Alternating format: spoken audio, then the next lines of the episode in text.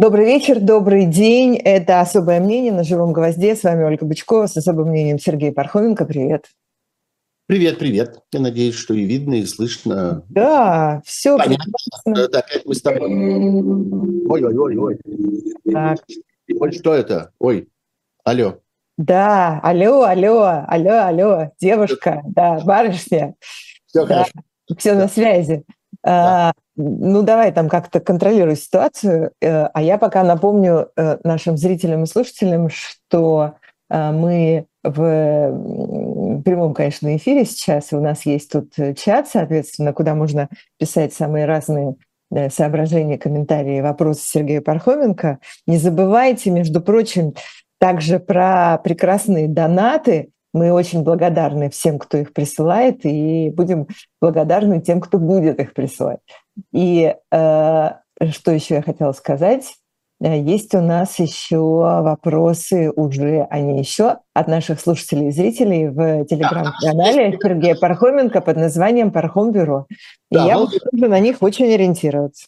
Да, волшебный телеграм-канал Пархом Бюро, который э, служит нам для э, предварительной связи, для вопросов, для тем, для разговоров. И, собственно, это нам позволяет построить правильно эти наши программы, исходя из того, что больше всего людей интересует и о чем они и спрашивают. А людей интересует, это совершенно очевидно. Есть такой вопрос фаворит в этот раз, связанный с только что принятой резолюцией Европарламента по поводу признания России государственным спонсором терроризма.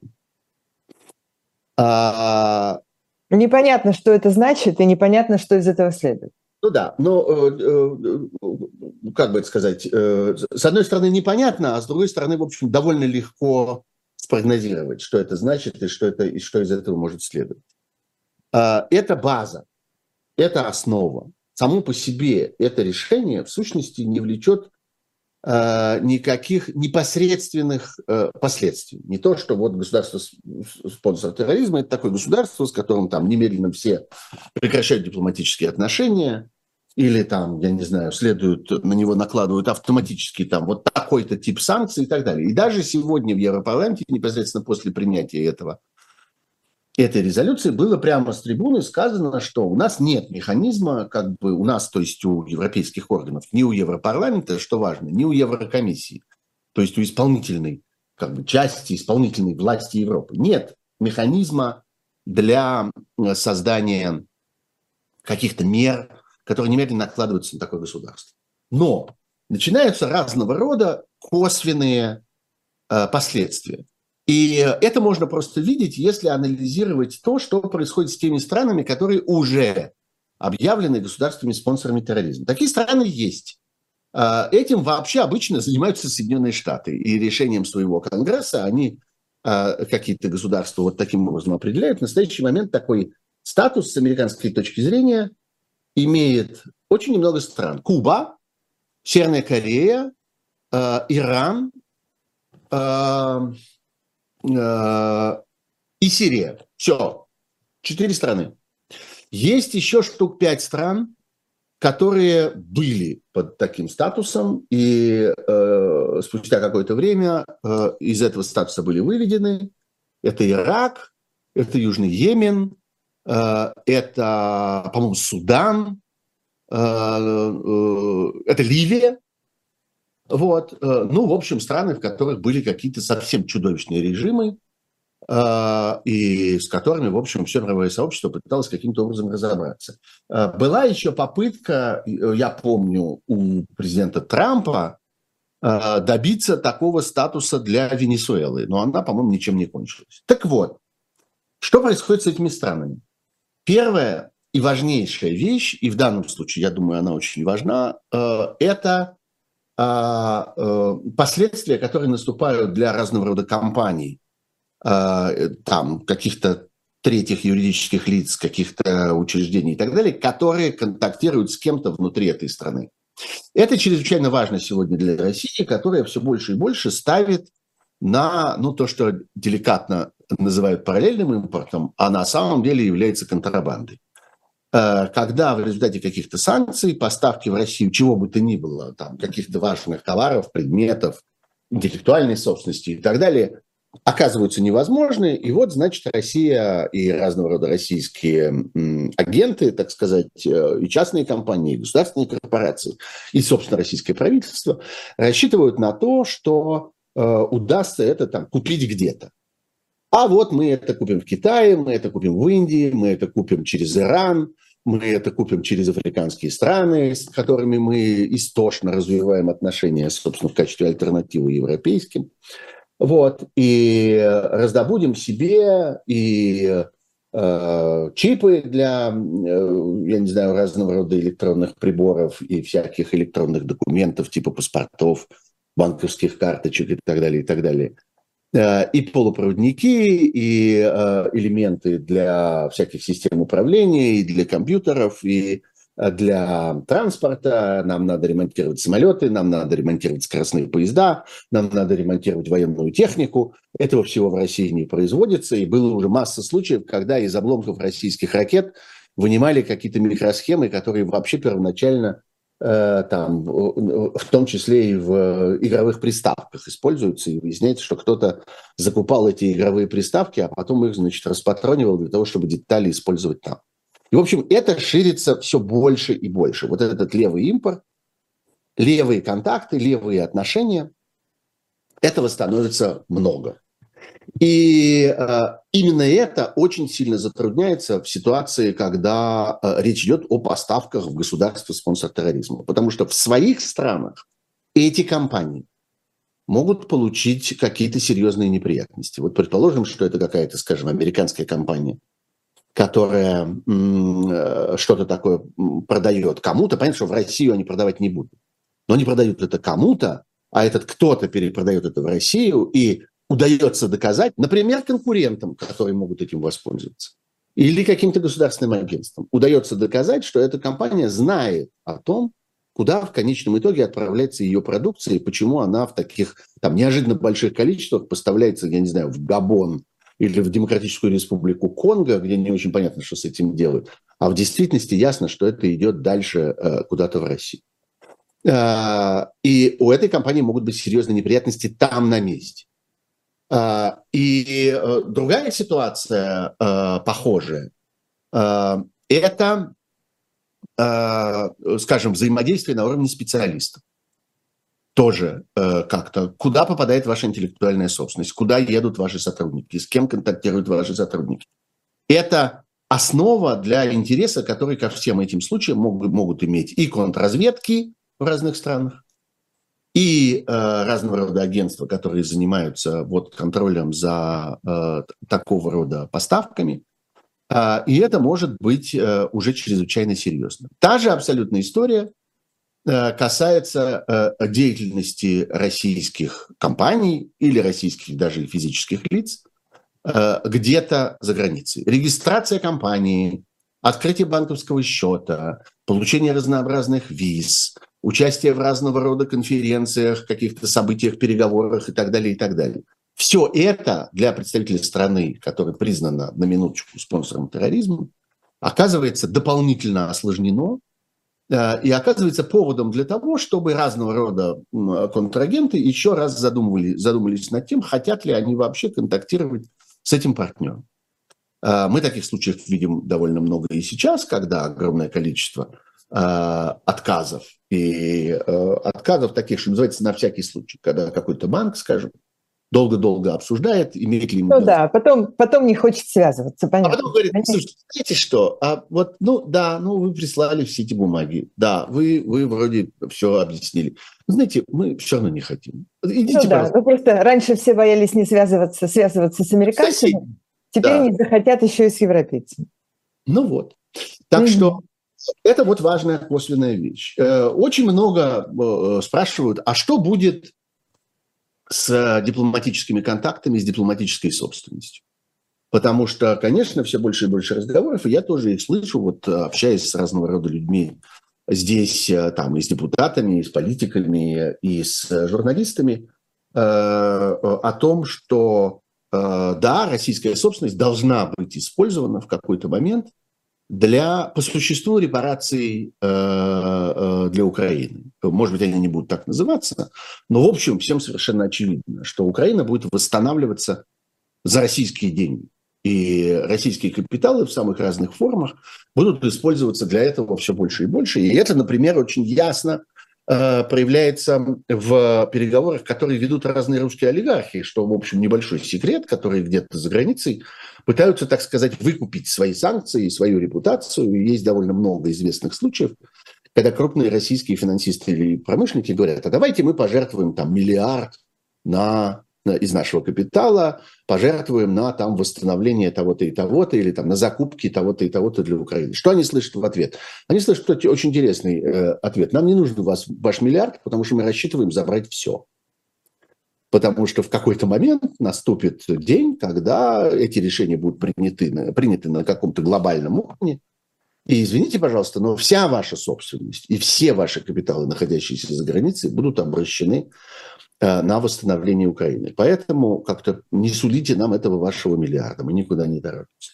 Тем более это касается государственной собственности государственных финансов. Ну, все знают про то, что значительная часть денег э, э, из российского золотовалютного резерва заблокирована западными банками. Россия пытается эти деньги как-то отстоять, вернуть назад, вернуть себе контроль над ними. Но, конечно, добавление статуса э, государства-спонсора терроризма на европейском уровне, а деньги эти в значительной мере именно в европейских банках и находятся, конечно, просто останавливает этот разговор. И тут выясняется, что, ну да, формального-то, э, формальных последствий нет, формального механизма нет, а фактически механизм есть. И он заключается вот в этом, когда при возобновлении этих разговоров как-то в ответ раздается, подождите, а что вы вообще от нас хотите? Восток, что Европарламент признал государственным спонсором терроризма. Какие деньги? Что вы хотите, чтобы мы разблокировали? Что вы хотите, чтобы мы вернули? Та же история с дипломатической собственностью, о чем я уже начал говорить несколько минут тому назад. Да, по Европе, в частности, рассеяно огромное количество разнообразных российских объектов. Это все осталось еще, конечно, с глубоких советских времен. Какие-то из них являются посольствами, какие-то консульствами, а какие-то принадлежат всяким там вторым, третьим Э, российским организациям. Государственному агентству ТАСС, например. Или тому, что вот называют Министерство балалаечной дипломатии, значит, вот этому Россотрудничеству. Или еще кому какие-то культурные центры, какие-то дома э, русской науки. Вот по тому же самому Берлину, в котором я сейчас нахожусь, вот по нему пройтись, там как-то много всякого интересного по этой части. Например, разговор о вот этом вот русском доме огромном, который здесь находится, он находится в самом центре города, он такой чрезвычайно, так сказать, лакомый куски недвижимости, понятно, что эти разговоры идут уже давно. Все эти разговоры обретут сейчас совершенно новые смыслы, новое дыхание. Это очень важная вещь. И, наконец, последний. Это живые люди, представляющие Россию в разных местах. Вот на этой неделе, если я правильно помню, произошло то, что э, госпожа Захарова назвала там беспрецедентным и всяким таким, когда министр иностранных дел России, э, ну, я его обычно называю Воробьевым, но вообще-то его фамилия Лавров, э, не пустили его в Польшу э, на некое европейское совещание, связанное с ОБСЕ, и э, оно проходило на территории Польши. Польша временно председательствует в ОБСЕ. Ну и вот, значит, много всякого, всякой пены вышло из ушей госпожи Захаровой, значит, э, как из огнетушителя, на предмет того, что вот не пустили нашего министра. Пусть скажет спасибо. Потому что вообще это мягкий вариант решения, не пустить. Это такой щадящий, я бы сказал. И люди, которые понимают, что происходит в Польше, писали мне, после того, я опубликовал просто комментарий на эту тему и получил несколько э, комментариев к моему комментарию от э, людей, которые понимают всякие польские события, которые говорят, что вообще человек, люди, которые приняли решение не впускать туда Лаврова, они, в общем, имели в виду не обидеть Лаврова, а защитить Лаврова. Потому что существовала серьезная опасность, что при его появлении в Польше там поднимется такой вой – и поднимется, поднимутся такие протесты, что как-то ну, не очень понятно будет, что в этой ситуации с ним делать. В лучшем случае высылать, а в худшем случае задерживать. Я думаю, что это не за горами. Я думаю, что ситуация, в которой официальные российские представители просто будут задерживаться в разных странах, и дальше их будут использовать там для обмена или еще для чего-нибудь такого. Понятно, что это будет э, вести к разрыву дипломатических отношений и так далее, но мне так ощущение, что никто, в общем, сильно этого уже не боится. Постепенно как-то люди созревают, что дело идет в этом направлении. И опять появление у России вот этого статуса государства-спонсора терроризма очень облегчает этот процесс. Это условие ну, знаете, как в математике, есть условия необходимые, а есть условия достаточные. Это недостаточно, нет. Из одного только решения у государства спонсора терроризма не следует никаких вот этих последствий. Но это важный дополнительный шаг, важный дополнительный аргумент. Он пройден, когда-то он должен был быть пройден, когда-то формально Россия должна была оказаться в компании вот этих стран-изгоев, она как бы по смыслу там была, теперь она там и формально. Вот есть сообщество, спонсоров терроризма, оно состоит из Кубы, Северной Кореи, Сирии и Ирана. И там Россия. Вот, собственно, тот класс, которому э, Россия сегодня в международных делах, в международных отношениях отнесена. Угу. Давай успеем э, обсудить еще несколько тем. Вот смотри, тут знаешь еще про что спрашивают сразу несколько э, человек. А, про этот э, расстрел или видео с будто бы расстрелом российских, да. Э, российских пленных да. в Украине. Есть такая тема, очень нервная. Ну... И несколько людей спрашивают, э, да, нет, правда, неправда, верить, не верить, что и как. Короткий ответ – непонятно. Постольку же непонятно, поскольку непонятно, что изображено на этом видео. Я это видео посмотрел, как-то взял себя в руки, Раз посмотрел, два посмотрел, посмотрел его в нескольких источниках, думая, что, ну, может быть, эти там что-нибудь вырезали, отрезали, прикрыли, за, заблюрили там или что-нибудь такое. Поэтому я посмотрел разные варианты, чтобы убедиться, что, ну, вот, вот, собственно, каноническое это видео от начала до конца. Оно очень коротенькое, что-то такое вокруг минуты.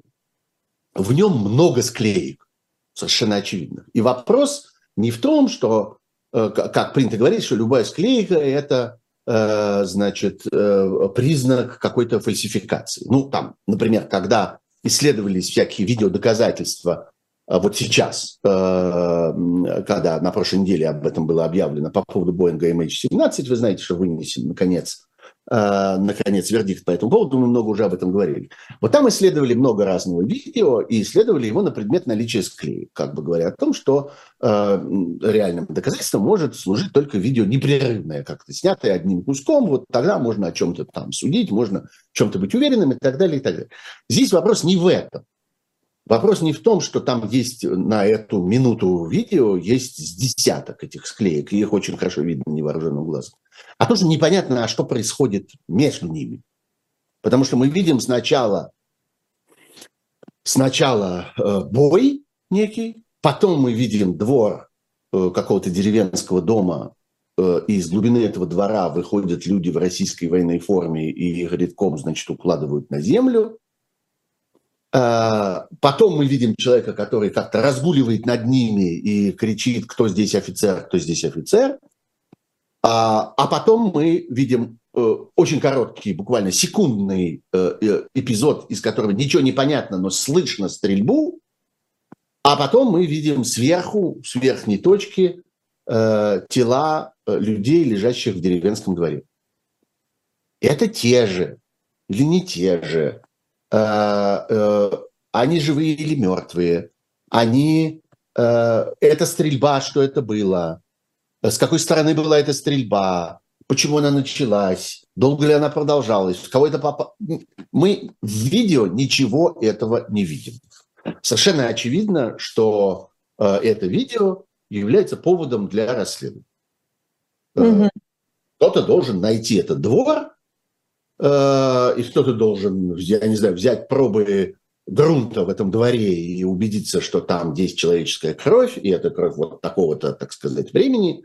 Кто-то должен э, буквально покадрово рассмотреть это видео, найти людей, которые изображены на нем, допросить этих людей и так далее, и так далее. И вот здесь разница между российской позицией и украинской. Потому что, в общем, мы, к сожалению, можем не сомневаться, что когда идет война, а идет война, не специальная военная операция, а война, На войне происходят самые ужасные события, в том числе расстрелы пленных, в том числе издевательства над пленными, в том числе э, нарушение э, права человека на жизнь и на человеческое с ним обращение в самых разных формах и вариантах. Это происходит на войне, и это происходит со всех участвующих в войне сторон. Стороны различаются тем, как они к этому относятся. А, и мы знаем, что э, Украина, во-первых, признает эти факты, во-вторых, осуждает эти факты, и в-третьих, расследует эти факты. Мы не знаем этого про Россию. Я не слышал ни разу, ни одного случая, когда российская сторона говорила, мы признаем этот факт, мы осуждаем факт, э, там, я не знаю, убийства или издевательств со стороны наших военнослужащих, мы будем его расследовать, и вот мы его расследовали, вот результаты этого расследования, и вот наказание вины. Э, да, это трактуется в пользу виноватого. Вот тот факт, что никто не расследовал отравление Навального, трактуется в пользу того, что его отравила российская власть. Это важная часть этой истории. Тот мы, факт... видели сейчас, мы видели сейчас пример э, с этой кошмарной кувалдой или с имитацией этой кувалды. Да. Когда, когда не то, что э, не, не искали виновных, а наоборот, э, представители российской официальной стороны, Симонян или Пригожина сказали, что да, всякое бывает, это нас не касается, сказал Песков. Да, по смерти и все прочее. Да, эти ликуют по поводу произошедшего и хвастаются произошедшим, и, так сказать, горячо одобряют, что называется, э, это произошедшее. Вот. А э, официальный представитель говорит, что... Так и надо. Нормально говорит представитель. Да, что нас это, нас это не волнует. Нас uh-huh буквально говорит, нас это не касается. И это трактуется, несомненно, э, в пользу, э, точнее, не в пользу, а в вину властей. И история с нерасследованием Боинга MH17, которая не была расследована в России, так трактуется. И история с убийством Литвиненко, которая не была расследована, и, и подозреваемые не были э, в России не, не, не задержаны, не допрошены, не наказаны и так далее. Всякий раз, когда и история с запирательствами по поводу Бучи, что всего этого не было изначально и быть не могло, да. Это происходило уже много-много раз. А Украина ведет себя не так. Ну, Украина... Ну, давай, давай дождемся результатов да. расследования ну, и поймем, насколько, насколько они являются результатами расследования. Опыт предыдущих случаев. Он показывает. Да. Осталось несколько у нас минут до перерыва. Давай сейчас успеем ответить еще на один вопрос, а потом у меня будет к тебе вопрос. Э, человек с ником «Не я» пишет э, тебе в Пархом-бюро, запретят ли РПЦ в Украине? Да, э, на этот вопрос я отвечу следующим образом. Неважно. Дело в том, что судьба церкви как организации все-таки зависит от отношения к ней людей. Э, это можно, э, я не знаю, какую-нибудь коммерческую компанию, там, э, не знаю, фирму по ремонту обуви можно запретить или не запретить. Или можно запретить, я не знаю, деятельность какой-нибудь общественной организации, замкнутой внутри себя. Церковь – это массовая организация. Она жива тогда, когда есть паство, когда есть большое количество людей, которые туда ходят, который доверяет этим священникам, который молится вместе с этими священниками, который крестит там детей, который там венчается, кого-то отпевает и всякое такое. Люди должны ходить, должны принадлежать этой церкви. Значит, история с русской, э, вот с православной церковью Московской Патриархии в Украине закончена. Их паствы там больше нет. Люди туда не пойдут потому что для них эта церковь является церковью агрессора, церковью захватчика. И среди прочего, чего добился свихнувшийся российский диктатор Путин в Украине, который начал эту войну для того, чтобы продвинуть авторитет российского государства, укрепить дружбу с российским народом, защитить интересы русского языка. И в частности, он же нам всем рассказывает, что он православный. Он нам всем рассказывает, что он принадлежит ровно этой э, православной церкви Московской Патриархии. Э, в частности, он это тоже там защищал, укреплял, продвигал, оберегал, э, умножал и всякое прочее. Он добился того, что он убил русскую православную церковь Московской Патриархии в Украине. Будет ли она за причина там формально? Думаю, что будет. Имеет ли это какое-нибудь значение? Никакого. Потому что в действительности ее там больше нет. Люди туда не пойдут больше. И люди, собственно, э, паства, собственно, э, э, общины, ведь, я не знаю, любым храмом в какой-то мере, во всяком случае, ну, там иногда это зависит там, во многом от священника, как я понимаю, насколько он, так сказать, авторитарен и насколько он соглашается с этим влиянием. Но в целом судьба любого храма зависит от общины, от э, людей, которые вокруг него, людей, которые его содержат, которые э, оставляют там деньги, которые помогают его э, ремонтировать, которые помогают его зимой отапливать и всякое такое прочее. Никто не будет в Украине больше этого делать, если будет знать, что это такой кусок России. Что вот этот конкретный храм, что вот эта конкретная церковь в нашей деревне или в нашем городе, это вот такое, такое микропосольство чего-то российского. Все, Путин убил это. Путин уничтожил эту историю. Это одна из таких уничтоженных, э, уничтоженных ситуаций. То же самое можно говорить там и о языке, и о литературе, и обо всяких культурных ценностях и так далее. Вопрос не в том, кто что запрещает сегодня. Вопрос не в том, кто что защищает или продвигает, а в том, как к этому относятся люди. Потому что на этом стоит вся, э, так сказать, духовная, культурная сфера. Она зависит от того, Э, что она означает для людей, в отличие в значительной мере там, от бизнеса, промышленности, производства, финансов и всяких прочих вещей, которые носят такой сугубо профессиональный характер. А, Давай сделаем паузу здесь и напомним нашим э, зрителям и слушателям, что у нас есть хорошего на канале «Живой гвоздь», и потом продолжим.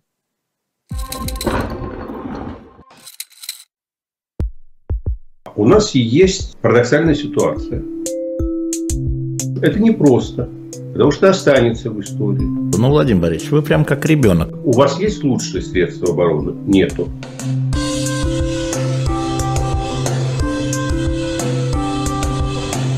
Мы же не живем в России просто так. У нас всегда должна быть какая-то миссия, ради которой можно сдохнуть. Это вообще вот кто доказал? Бжезинский.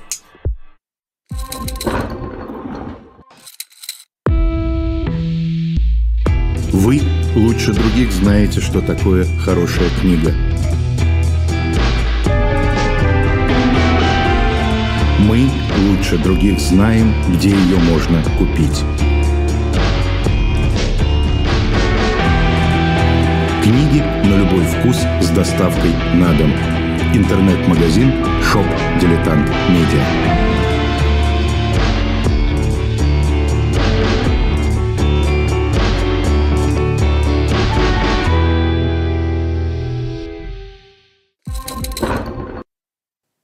Мы продолжаем особое мнение на живом гвозде. Ольга Бычкова, Сергей Пархоменко. Прежде чем мы э, продолжим обсуждать э, сегодняшние события, я хочу сделать еще одну маленькую рекламу для наших э, зрителей и слушателей, а особенно читателей того, что производит журнал «Дилетант» и что продает журнал «Дилетант» на своем shop «Дилетант Медиа».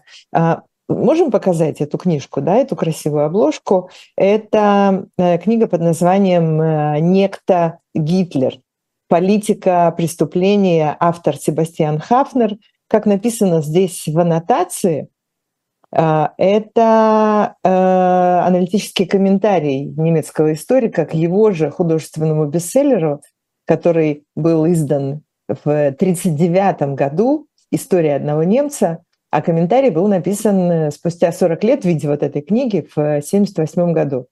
Э, и если говорить коротко о том, про что эта книга, а мне сразу, честно говоря, захотелось ее купить, может быть, она есть в электронном виде, не знаю, но вы купите так, как это на шоп «Дилетант Медиа» продается понимание того, как и почему некто плоть от плоти толпы может стать популярным политиком и повести толпу на преступление, обретает особую ценность в наше время, пишут авторы аннотации, дающие безграничные технологические возможности превращения личного психоза в массовый. Shop Diletant Media книга под названием «Некто Гитлер. Политика преступления», автор Себастьян Хафнер. А, вот такое издание. Я возвращаюсь к сегодняшнему дню и хочу тебя спросить вот о чем.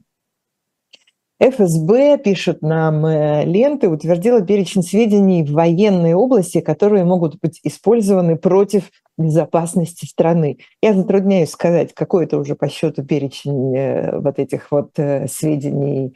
И Если я правильно понимаю, второй. Да. Я понимаю, второй. Один был что-то типа в сентябре 2021 года, не, ну еще были до этого всевозможные всякие охраны государственных тайн, но мы уже да, да, них да. не но Здесь вот это важная очень вещь, важно понимать, что речь идет а, о сведениях, не составляющих государственную тайну. Это прямо в заголовке документа написано. Так это а, прям главлит какой-то, слушай. Да, документ этот принят, собственно, уже там не вчера, он принят в начале ноября, но как-то 4, вот он, 4 да, ноября, да. Да, он вылез на поверхность, стали его обсуждать и так далее. Речь идет о сведениях, не составляющих государственную тайну. А, а, то есть э, смешно, это документ о нарушении, это, так сказать, закон о нарушении закона, вот так я бы сказал. Потому что, в принципе, то, что не составляет государственную тайну, то не должно служить предметом какой-то особенной заботы со стороны государства или чего-нибудь еще. Потому что именно для этого существует институт государственной тайны, чтобы отделить тайну от всего остального. Вот это все остальное. Это привело уже а, и более ранние, так сказать, варианты такого рода документов, они привели к тому, что у нас в России по существу кончилась, исчезла профессия эксперта в области обороны безопасности. Вот я регулярно, не знаю, примерно два раза в неделю получаю у себя в Фейсбуке или у себя в Телеграм-канале вопрос о том, а где же Павел Фельгенгауэр и Александр Гольц. Вот были два замечательных совершенно, ну, среди прочих, их вообще целое, целое есть, так сказать, целое сообщество, но два особенно выдающихся эксперта, которые, многие их помнят там и по «Эху Москвы», и по разным печатным изданиям. Э, Гольц был звездой журнала «Итоги», в начале 2000-х годов э, и так далее. Куда же они делись? А вы знаете, их профессия запрещена. Она запрещена вот этими вот э, документами. Любое слово, которое они скажут в рамках своих профессиональных знаний, в рамках своего профессионального опыта и своей профессиональной экспертизы, а заметим, что это люди, которые, и они, и многие другие, которые не имеют доступа ни к каким секретным сведениям. У них нет никаких источников, ничего Э, э, тайного, формально составляющего государственную тайну и так далее. Они высказывают свое мнение, они высказывают свою экспертную оценку, они опираются на открытые данные, опубликованные раньше. Вот именно это и запрещено. Запрещено обсуждать. И вот э, когда мы смотрим в этот новый документ, который утвержден теперь 4 ноября, он называется «Перечень сведений в области военной, военно-технической деятельности Российской Федерации, которые при их получении иностранными источниками могут быть использованы против безопасности Российской Федерации.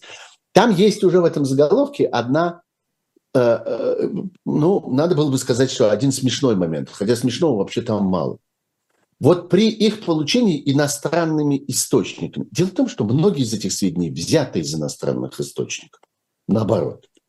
И это э, отдельная история, что когда российские медиа обсуждают что-то, что добыто Э, э, иностранными журналистами, крупными международными агентствами или корреспондентами каких-то западных изданий или корреспондентами западных телеканалов, то есть, собственно, иностранными источниками. Оказывается, что обсуждение этого, то, что они узнали, нам сообщили, обсуждение этого наносит ущерб, потому что они могут узнать о том, что они сообщили нам. Что же это?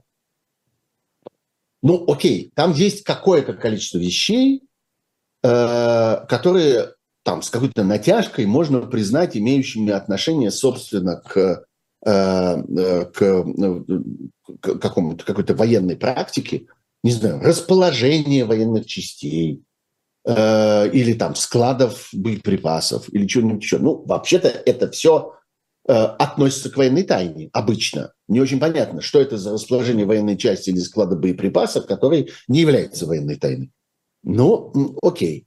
Хорошо, ладно, предположим, что здесь что-то что есть. Но выясняется, например, что ровно так же этими сведениями, которые наносят ущерб, являются сведения о преступлениях, э, совершаемых в армии.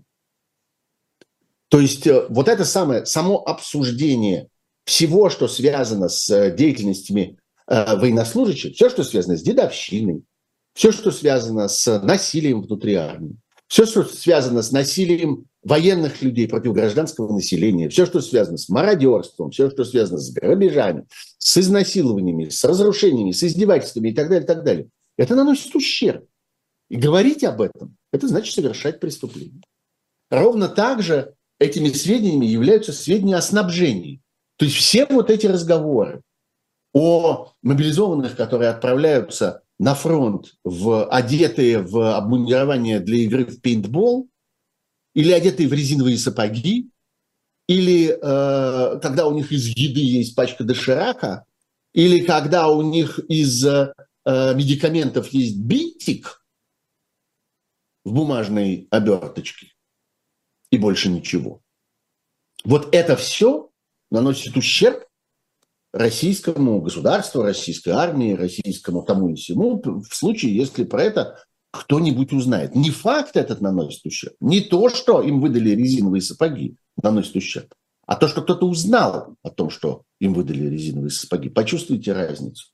Все, что связано с мобилизацией, относится туда же. Все, что связано со снабжением, все, что связано с моральным состоянием, все, что связано с преступностью, все это... Технологии, с технологией, с информацией. Разумеется. Все, разумеется. Все, при, том, что, при том, что, еще раз, это не то, что составляет государственную тайну. Да, я могу себе представить, что существует секретное военное производство. Вот здесь производят ядерное оружие. А вот здесь производят носители для ядерного оружия, ракеты и всякое такое. Это ужасная военная тайна. Окей, засекретили это, объявили это военной тайной, документы, на документы поставили гриф секретный и так далее. Это не оно. Это другое. Это разговор об этом. Так устроено э, государство, которое больше всего заботится, чтобы мы с вами не узнали о его ничтожестве. И мир не узнал бы, не узнал об этих поражениях, не узнал о некомпетентности людей, которые это делают. Вот я бы сказал, что на этой неделе появился э, ролик. А, я его еще раз сегодня увидел в утренней программе у Александра Плющева и Татьяны Фельденгауэр. Э, изумительный совершенно кусочек э, телевизионной программы «Вести», какой-то региональный, то ли воронежской, то ли какой-то еще, где э, отважная ведущая, ведущая, надо сказать себя, совершенно профессиональная, и точно расспрашивает местного депутата о том, почему они потратили 65 миллионов рублей. Я напоминаю, что 65 миллионов рублей – это миллион долларов на минуточку, немножко больше. Потратили на э, оформление какой-то площади в городе, значит, к Новому году. И она знает... Это многовато. Это многовато даже для Москвы. А, ну да. Да, ну, не очень богатым. Они украли эти... И она спрашивает у него, как-то вот что произошло? Вот есть контракт на эти 65. Как так вышло, что вы подписали этот контракт? И он просто не, не способен вымол, вымолвить ни слова. Он ровно в положении двоечника, который стоит у доски и говорит, я учил. Говорит он, ну, почему ты как-то вот не знаешь, мой дядя самых честных правил? Он говорит, учил. Вот. Э, э, почему я связываю эти две вещи? Это в сущности смешной эпизод, когда этот э, балбес сидит, на, надув щеки и, и не способен сказать ни слова. И такую серьезную вещь. Потому что одна вытекает из другого. Потому что главная военная тайна, которая скрывается за этими сведениями, которые нельзя разглашать, это существование вот этих балбесов это то, до какой степени некомпетентно, беспомощно и бессовестно они управляют страной. Это они скрывают в действительности. За это они хотят нас наказывать. Вот мы, я уже как-то чую, что следующая наша программа, которая будет через неделю, в следующую среду, она в значительной части будет посвящена закону, который вступает в силу в следующий четверг, 1 э, декабря, это будет э, закон о лицах, находящихся под иностранным влиянием. Грубо говоря, это ну, закон, который венчает собой всю систему э, иностранных агентов, нежелательных организаций и всякого такого прочего. Как бы собирает это все в кучу и создает какие-то дополнительные, ну, множество, на самом какие-то. э, множество дополнительных ограничений, дополнительных видов дискриминации, дополнительных видов преследований и так далее. Людей, вина которых заключается в том, что они рассказывают про этого воронежского балбеса. Вот на самом я тоже иностранный агент номер 135 в этом списке. Я провинился в том, что я вам про него и других таких же, которые там побольше, поменьше, рассказываю. И буду рассказывать дальше. За это государство объявило меня своим врагом и хочет меня как-нибудь построже наказать. Ну, пока не очень получается, но рано или поздно, наверное, как-нибудь накажут. Ты сказал, 65 миллионов рублей – это миллион, миллион долларов. Это миллион. миллион. Да, мне кажется, да. ты сказал миллиард, но это миллион. Не, миллион, миллион. Ну, на всякий случай. Миллион, я, я понимаю, что это оговорка, но чтобы нас не упрекали. Миллион, миллион долларов. Миллион долларов. Да, ну так слушай, всегда, когда, например, нельзя показывать технологии, это значит нечем хвастаться. Когда нельзя показывать сметы, это значит, что все сперли. Ну, Особенно, если это не государственная тайна. Я да, допускаю, да. что государственная тайна существует. Она существует в любой стране. Пожалуйста, есть перечень сведений, их составляющих французскую государственную тайну, итальянскую, марокканскую и какую хотите еще.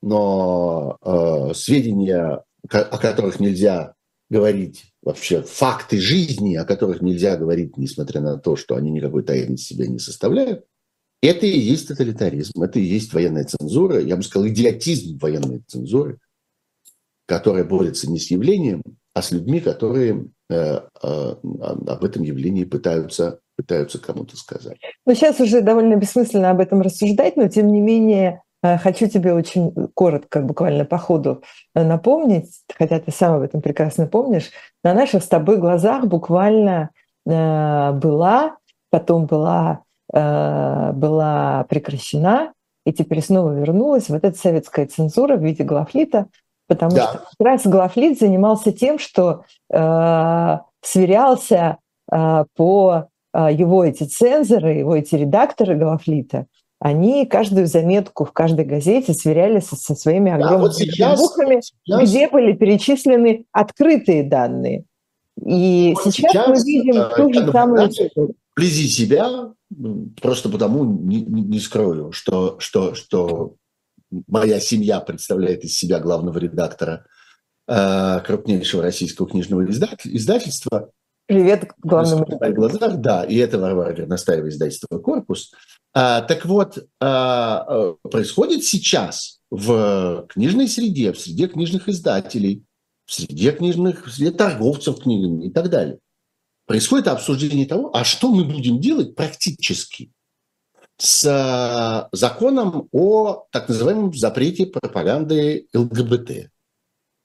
О, вот, это вот, этот, вот этот человек из Воронежа, надутый, набравший полный рот говна, значит, он в перерыве между воровством этих 65 миллионов рублей, ну, грубо говоря, он, вот такие, как он, приняли этот закон.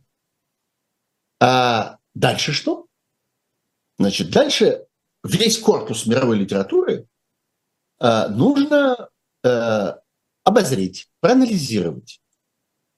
А, и э, э, понять, потому что ведь не всегда э, разного рода сексуальные отношения, такие или сякие, традиционные, нетрадиционные, левые, правые, однополые, двуполые, а не всегда они описаны в лоб и своими словами. Вот прямо открываешь страницу, там написано, как оно происходит. Иногда, особенно если речь идет, например, о поэзии, Иногда это бывает как-то, знаете ли, иносказательно. Завуалировано. Как-то вроде ничего даже не сказано. Как-то вроде настроение какое-то, как-то вроде какое-то ощущение, а как-то вроде и понятно, к чему А это. на самом деле пропаганда. Вот, значит, кто это? Кто будет это делать? И каковы будут последствия этого? И да что делать? этих людей, я тебя умоляю, найдется. И что делать с этими, с этими книгами? А, и э, вообще, как эта индустрия существовать дальше? Ответ. Как и прежде. Это закон, который невозможно исполнить. И именно в этом его ценность для тех, кто его принял. Вот это важно понимать, что таких законов в России все больше и больше.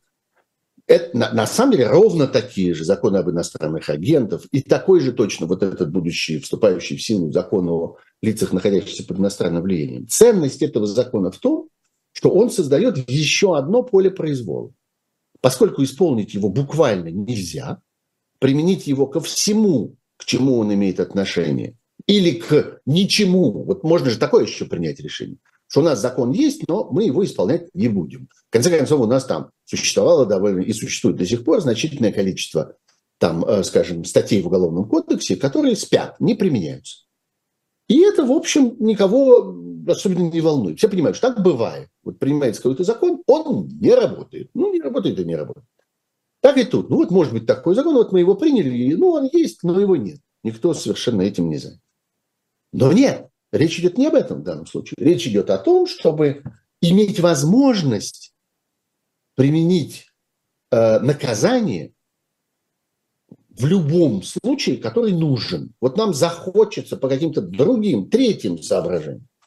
Нам захочется наказать этого конкретного человека, эту конкретную компанию. В данном случае это конкретное книжное издательство или этот конкретный книжный магазин. И есть такая возможность. Можно достать из-под кровати этот закон, и он всегда подойдет. В стопроцентных случаях. Нет такой, такого случая, когда кажется, что оп, нет, ну, в данном случае не годится. Он ко всем случаям годится. Он так устроен. Он так составлен. А, это э, продолжение разговора, э, который многим кажется как бы теоретическим, что зачем вы вообще тратите на это время? Там, говорите о каком-то там качестве законодательной работы о какой-то там эффективности российского законодательства, о профессионализме российских депутатов. Кого вообще это волнует как-то? Ну, что-то они там сидят, получают эти свои 400 тысяч рублей зарплаты, что-то они такое болтают, и пусть все равно решают не они. Но мы живем в среде сегодня, состоять наполненной вот такого рода законодательством произвольного применения. И в данном случае, например, вот этот закон, о котором я говорю, вот этот смешной для многих, а на самом деле совершенно не смешной, а трагический закон о запрете пропаганды Это совершенно бессмысленная формула сама по себе, и э, как бы э, ну, странно, что мы вынуждены э, как-то эти слова произносить. Так вот, этот закон на минуточку покрывает собой огромную часть нашей жизни. Все, что связано с искусством, кино, театром, вообще со всей духовной сферой человечества, с любым общением, с любой рекламой, которая проникает в нашу жизнь, иногда даже тогда, когда мы этого не замечаем. Это огромный кусок нашей жизни. Э, мы каждый день так или иначе имеем с этим дело, даже если кто-то из нас говорит, я этим вашим искусством не интересуюсь. В кино я не хожу и книжек не читаю. Тем не менее, оно проникает в вас, даже когда вы к этому как-то не относитесь. И вот принимается закон, который это таким образом э, как бы отдает на откуп э, чиновнику. А качество этого чиновника вот такое. Это вот этот вот, вы видели сегодня этого чувака. Кто не видел, сходите, посмотрите этот маленький кусочек. Да, это очень смешно, это правда. Да. Э, вот. Знаешь, что, знаешь, что еще тут тебе э, интересный? Два, два вопроса. Э, один побольше, другой поменьше. Михаил Хазанов спрашивает вдруг внезапно, э, я не знаю, сможешь ли ты на это ответить, или, по крайней мере, есть ли у тебя рассуждения по этому поводу, на чьи деньги существует ЧВК Вагнер не может быть, чтобы а, да, я видел этот просто вопрос. хобби, пригон. Я видел этот вопрос. Но, э, разумеется, у меня нет никаких, так сказать, формальных свидетельств на этот счет потому что ЧВК «Вагнер» вещь глубоко беззаконная, и в отличие, там, я не знаю, скажем, от каких-нибудь общественных организаций, которые обязаны публиковать сведения о своем финансировании, или в отличие от э, коммерческих компаний, у которых есть открытая отчетность и всякое такое. А, мы ничего не знаем про ЧВК «Вагнер», ну и давай не забудем, не забудем, что ага. само существование э, военной организации частной такого рода, оно достаточно противоречиво даже с точки зрения российского законодательства. Разумеется, конечно, потому что э, очень тонкая грань между наемничеством, которое запрещено, и добровольчеством, которое теперь разрешено, и вот в недавнее время новые законы на этот счет вышли и так далее. Мы можем, во всяком случае, понимать логику этого бизнеса. Потому что, в конце концов, не человек, э, чудовищно похожий на Пригожина, изобрел такого рода организации. Они существовали испокон веку, они существуют там, там, э, все время существования человечества. И в 20 например, веке они вполне активно существовали. Есть страны, которые достаточно как-то известны тем, что именно они производили такие организации. Например, Франция, известная своими наемниками, действовавшими там в Африке, в частности, и в странах Тихого океана довольно активно, Индийского океана. Во-первых, они действуют на коммерческой основе. И то, что мы знаем о том, что э, такого рода организации и ЧВК Вагнера в том числе делали, например, на африканском континенте, где они защищали, э, охраняли, точнее, всякие прииски, где они охраняли всяких диктаторов, где они э, защищали режимы от э, их оппозиции и государственных переворотов. Мы знаем это про Центральноафриканскую республику, в частности, и речь не только о ней, мы знаем это про Чад, мы знаем это про целый ряд других стран – Мали, как я понимаю, в которых действовали эти, э, эти организации. Э, это делается за деньги. Это оплачивается и хорошо оплачивается. Это дорогие, очень, э, я бы сказал, элитные услуги. Это дорогой сервис. И нет никаких сомнений, что это делается не, не бесплатно. Кроме того, конечно, в последнее время речь идет, несомненно, о государственном финансировании. В общем, мы можем сегодня понимать, Э, видя просто эту рекламу, видя, опять же, реакцию официальных представителей российского государства и видя, что происходит на фронте между Россией и Украиной, мы видим, что эти наемнические организации сегодня действуют в интересах российского государства, в интересах российской агрессии. И у нас нет никаких сомнений в том, что это должно означать что в их карманы перекачиваются какие-то деньги из э, государственной казны, или, что, в общем, в России э, давно уже как-то слилось вместе, но мы же понимаем, что существует параллельный бюджет. Существует то, что называют бассейн. То есть то, что является результатом поборов российской власти э, в отношении разного рода российских предпринимателей, и больших, и маленьких, и средних, и олигархов, и таких, и таких, и всяких. Мы знаем, что существуют неконтролируемые нормальным образом, неконтролируемые ни, прости господи, парламентом, ни, прости господи, общественностью, ни чем таким, контролируемые объемы денег, которые используются по существу для поддержки вот этого тоталитарного аппарата, потому что любой крупный российский чиновник, любой член правительства э, имеет некоторые дополнительные доходы, и они связаны не только с тем, что им позволяют каким-то образом вести свой собственный бизнес, который они обычно перекладывают на свои семьи, э, и этот бизнес вне конкурентный, и этот бизнес построенный на систематическом нарушении э, законодательства о государственных закупках и так далее. Но это еще и просто прямые деньги. Просто деньги в конвертах. А почему ты говоришь, что мы не сомневаемся в государственном... Мы не сомневаемся, потому что есть много свидетельств этого. Я мы сомневаюсь. Ну, а я не сомневаюсь, потому что есть много свидетельств об этом, есть много расследований по этому поводу, о происхождении денег в этом бассейне.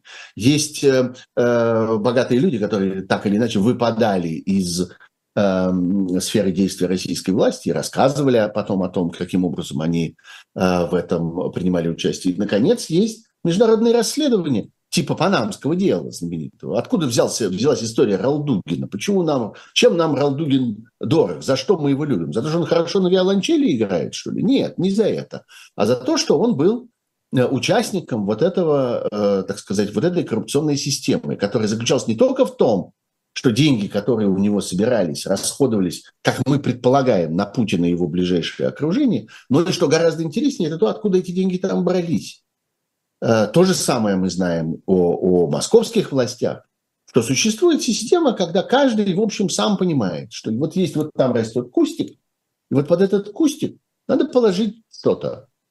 И никто даже этого не произносит словами. Всем понятно, что это часть, которая там отправляется дальше. От любой взятки часть, от любого контракта, от любого любого госфинансирования, любой деятельности, я не знаю, от, от каждого контракта на вывоз мусора или на уборку, э, на уборку осенних листьев. Понятно, что эти деньги распределяются по вертикали, и часть их уходит достаточно высоко. Мы много раз это видели в разных расследованиях, и это свидетельство о том, как устроено российское государство. В конце концов, это ценность того, что делал фонд борьбы с коррупцией и Алексей Навальный вместе со всеми его расследователями, это то, чем они занимались все эти годы. Домик для уточки откуда взялся? На какие деньги куплен? 20 секунд, 20 секунд остается у тебя. Ну вот, собственно, все. Это все, что я хотел сказать. А другой маленький вопрос, который был, давай я одной фразой. Э, про, про, про последний адрес э, спрашиваю. А, да. Да, да, да. Типа, Ну, там, ну, сейчас уже нечего- не найду, не найду уже этого Не вопроса. важно, но- там но человек спрашивает, что отправлял заявку и так далее. Мгм. Спрашивали о том, продолжает ли функционировать последний адрес. Да, продолжает функционировать последний адрес, и почти каждое воскресенье новые памятные знаки появляются на улицах в Москве, Петербурге и других городах. Э, К сожалению, да, конечно, э, война, так сказать, воздуха не озонирует, э, люди звереют, и несколько больше стало всякого вандализма. Но проект действует, как ни в чем не бывало, продолжается, развивается и ждет вас и вашего участия в нем. Все, закончим на этом. Спасибо большое. Сергей Пархоменко, Ольга Бычкова, живой гость, особое мнение. До встречи через неделю. Пока.